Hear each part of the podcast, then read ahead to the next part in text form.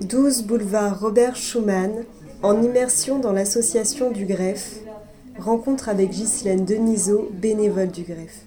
Bonjour, je m'appelle Ghislaine, je travaille au greffe depuis trois ans. Le greffe, c'est le groupement des éducateurs sans frontières. C'est une association qui intervient à l'international et en France.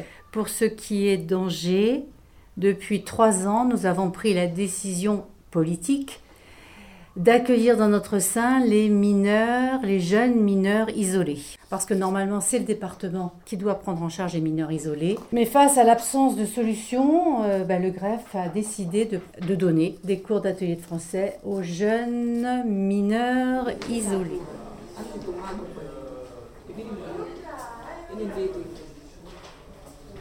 Donc pour parler de l'expérience de l'année dernière qui a été particulièrement riche, nous avons entre autres fait des ateliers de slam qui ont abouti à l'impression, à l'édition d'un livret de slam qui a eu beaucoup de succès puisque nous avons dû en ressortir une deuxième édition.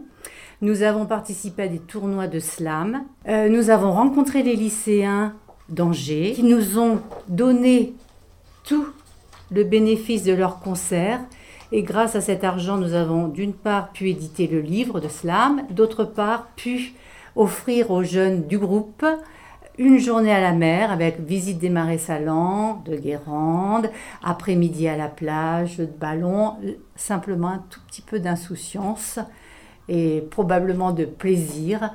Et euh, ben, j'en profite ici pour remercier encore euh, tous les lycéens d'Angers qui ont permis ça. Alors ça, je parle du slam, mais il y a eu plein d'autres projets. C'était une année particulièrement riche et intéressante. Murmure, le kit sonore des territoires.